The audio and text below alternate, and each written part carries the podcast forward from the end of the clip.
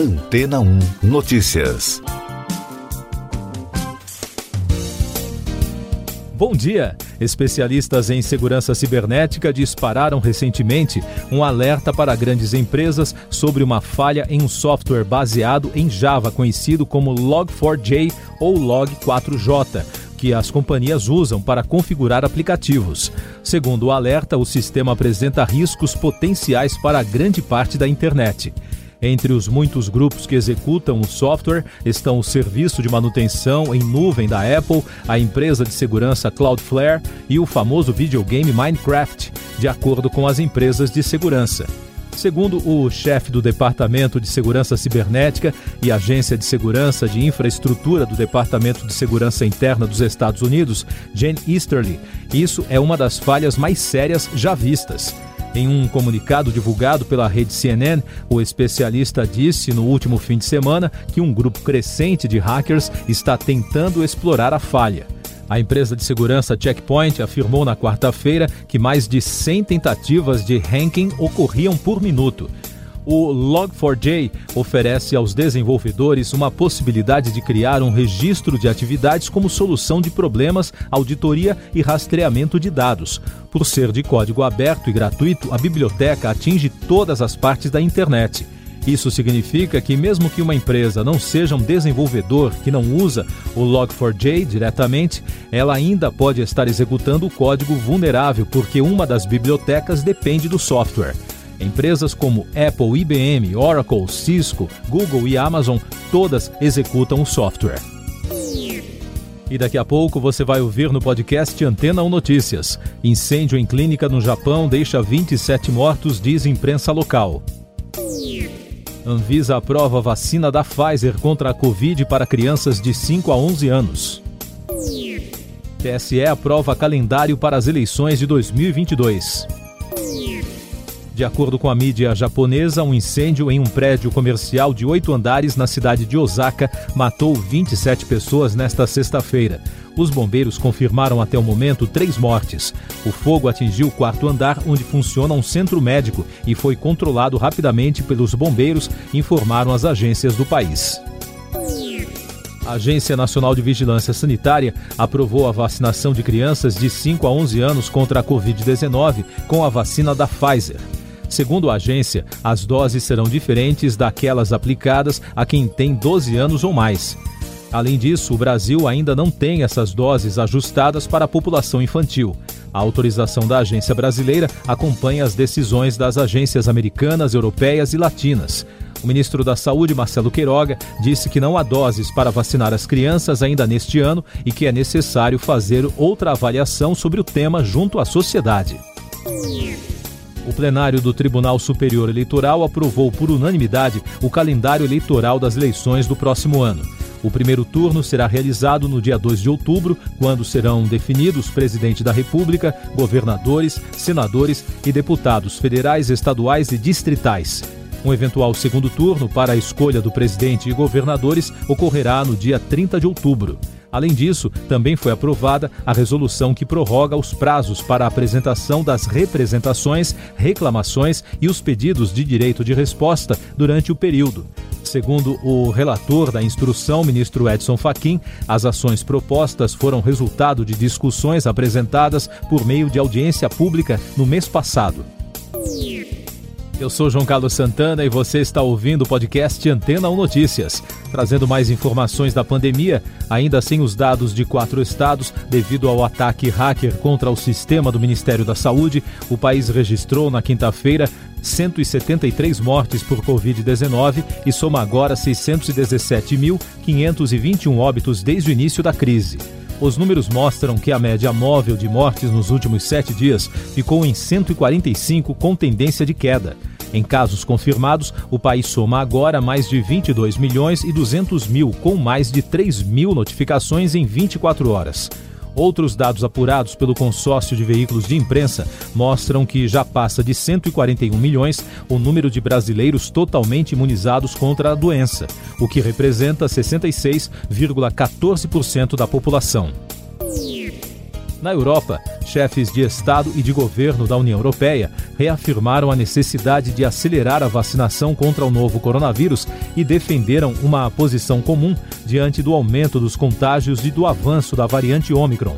Os líderes se reuniram na quinta-feira em Bruxelas e reiteraram o compromisso de não aplicarem medidas restritivas de combate à pandemia de Covid-19 que afetem a livre circulação dentro do território europeu. A gripe no Brasil. De acordo com o levantamento do portal de notícias G1, os casos de gripe estão em alta em pelo menos nove estados desde meados do mês passado. No Rio de Janeiro, a primeira cidade a declarar epidemia, a Secretaria de Saúde informou que os casos já se espalharam por toda a região metropolitana. Os hospitais estão cheios e, com isso, aumenta a demora no atendimento dos pacientes. As novas vacinas contra o vírus da gripe influenza A H3N2 com a nova cepa Darwin têm previsão de chegada ao Brasil no início de 2022. Segundo a ABCVAC, a Associação Brasileira das Clínicas de Vacinas, nesse momento, as fábricas estão produzindo os imunizantes ao hemisfério norte. A cepa Darwin consta tanto nas vacinas influenza trivalente distribuídas pelo SUS, quanto nas tetravalentes disponíveis na rede privada. Mais destaques do noticiário nacional. O ex-advogado-geral da União e ex-ministro da Justiça, André Mendonça, tomou posse na quinta-feira como novo ministro do Supremo Tribunal Federal. Em cerimônia no plenário da Corte, em Brasília, o também pastor evangélico leu o compromisso de cumprir a Constituição e foi declarado empossado pelo presidente Luiz Fux. No Congresso Nacional, a Câmara dos Deputados aprovou isenção de IPTU para imóveis alugados por igrejas e templos. Além disso, os deputados aprovaram um pedido de urgência para a tramitação de um projeto de lei que legaliza jogos de azar, apesar da oposição da bancada evangélica. O ministro Luiz Fux, presidente do STF, proibiu a soltura dos condenados pela tragédia na Boate Kiss em 2013 em Santa Maria, no Rio Grande do Sul. A decisão atende a um pedido do Ministério Público do Estado. Com isso, estão anulados os efeitos de um eventual habeas corpus concedido pela Justiça. Na terça-feira, o ministro já havia derrubado uma liminar que impediu a execução imediata da pena. E o ministro Nunes Marques interrompeu o julgamento que discutia no plenário virtual a exigência do comprovante de vacinação dos estrangeiros que entram no país. Além disso, no mesmo plenário, o tribunal aprovou por oito votos a dois a retomada das emendas de relator no Congresso. O Ministério Público Federal pediu o afastamento da presidente do IFAM, Larissa Rodrigues, após a declaração do presidente Jair Bolsonaro de que as nomeações que faz para o órgão têm como finalidade não dar dor de cabeça, durante discurso a empresários na Federação das Indústrias do Estado de São Paulo na noite de quarta-feira. O Ministério Público alega que não há dúvida sobre o desvio de finalidade na fala do presidente. O Ministério Público do Trabalho notificou o presidente da Caixa Econômica Federal, Pedro Guimarães, para que ele não submeta os funcionários do banco público a situações de constrangimento no trabalho. Na última terça-feira, durante evento da instituição no interior paulista, Guimarães obrigou executivos do banco a fazerem flexões. A operação deflagrada nesta semana pelo Ministério Público do Rio de Janeiro e pela Polícia Civil em vários estados contra grupos neonazistas teve como origem a investigação sobre o massacre em uma creche em Santa Catarina em maio deste ano. De acordo com o promotor Bruno Gaspar, que chefiou a investigação no GAECO, foi no telefone do assassino que os investigadores encontraram os primeiros indícios desses grupos no Rio de Janeiro. Meio Ambiente uma reportagem investigativa da agência Repórter Brasil, em parceria com a organização Might Earth, apontou ligações entre a carne vendida por grandes grupos nos Estados Unidos, Reino Unido e União Europeia com o desmatamento na Amazônia, no Pantanal e no Cerrado brasileiros por meio dos chamados fornecedores indiretos. A investigação teve grande repercussão internacional na quinta-feira. Após a publicação da reportagem, seis grandes redes de supermercados europeias anunciaram que deixarão de vender pelo menos uma parte dos derivados de carne bovina por conta das relações com o desmatamento, de acordo com a agência Reuters. O Instituto Brasileiro do Meio Ambiente e dos Recursos Naturais confirmou que os pássaros estorninhos invadiram o país.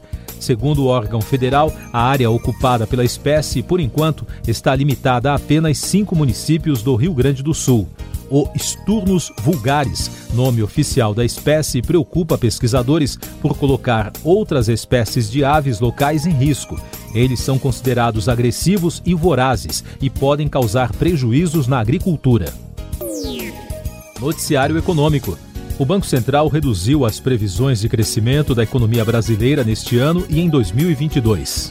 De acordo com o relatório de inflação do quarto trimestre divulgado na quinta-feira, a projeção do produto interno bruto em 2021 caiu de 4,7 para 4,4% e em 2022 passou de 2,1 para 1%. Essa mudança de cenário ocorre porque os indicadores de confiança, tanto de empresários como de consumidores, recuaram nos últimos meses. Essa análise é fundamental para entender o ritmo da atividade econômica do país. Além disso, o Banco Central aumentou de 8,5% para 10,2% a estimativa de inflação para este ano, com base no IPCA. Em meio a críticas do ministro da Economia Paulo Guedes sobre as estimativas da economia brasileira divulgadas pelo Fundo Monetário Internacional, a organização criada para promover a cooperação monetária internacional anunciou que fechará o escritório em Brasília até o fim de junho do próximo ano. Em nota, o FMI diz esperar a manutenção das relações com o governo brasileiro. Reportagem da BBC revelou que a Casa da Moeda do Brasil, vinculada ao Ministério da Economia, vende medalhas fabricadas com ouro da empresa FD Gold, que é suspeita de extrair o produto de garimpos ilegais da Amazônia. Procurada pela agência de notícias, a companhia alegou sigilo comercial e o Banco Central disse que só responde pela fiscalização do ouro depois que ele é comprado por instituições financeiras. Destaque internacional: o primeiro-ministro do Reino Unido, Boris Johnson, enfrenta nessa semana a pior crise do período de sua gestão, após semanas de escândalos envolvendo corrupção e violação das regras anti-Covid. A situação é tão ruim que o político sofre queda de popularidade entre a opinião pública e os próprios colegas de partido. Isso provocou uma rebelião nesta semana de 99 parlamentares, de um total de 361 deputados, contra o governo em uma votação sobre novas restrições contra a variante Omicron. As medidas só foram aprovadas graças ao apoio da oposição. Agora, Johnson tenta não ser derrotado em uma eleição local a fim de evitar uma moção de censura dentro do Partido Conservador. A Organização Mundial da Saúde desistiu de classificar velhice como doença na nova versão da Classificação Internacional de Doenças, que será publicada em janeiro. A decisão ocorreu após forte pressão internacional de organizações científicas e da própria sociedade civil. A mudança foi confirmada por um diretor da entidade ao médico brasileiro Alexandre Kalash, presidente do Centro Internacional de Longevidade. Último destaque do podcast Antena 1 Notícias, edição desta sexta-feira, 17 de dezembro. O Rock in Rio anunciou os shows de Green Day, Fall Out Boy, Billy Idol e Capital Inicial em 9 de setembro de 2022 no Palco Mundo e de Avril Lavigne como atração principal no Palco Sunset. É a estreia do trio norte-americano de punk rock e da cantora canadense no Festival Carioca. Até agora, a organização do evento já confirmou nomes como Iron Maiden, Post Malone, Alok, Justin Bieber, Dua Lipa, entre outras atrações. Siga nossos podcasts em antena1.com.br. Este foi o resumo das notícias que foram ao ar hoje na Antena 1.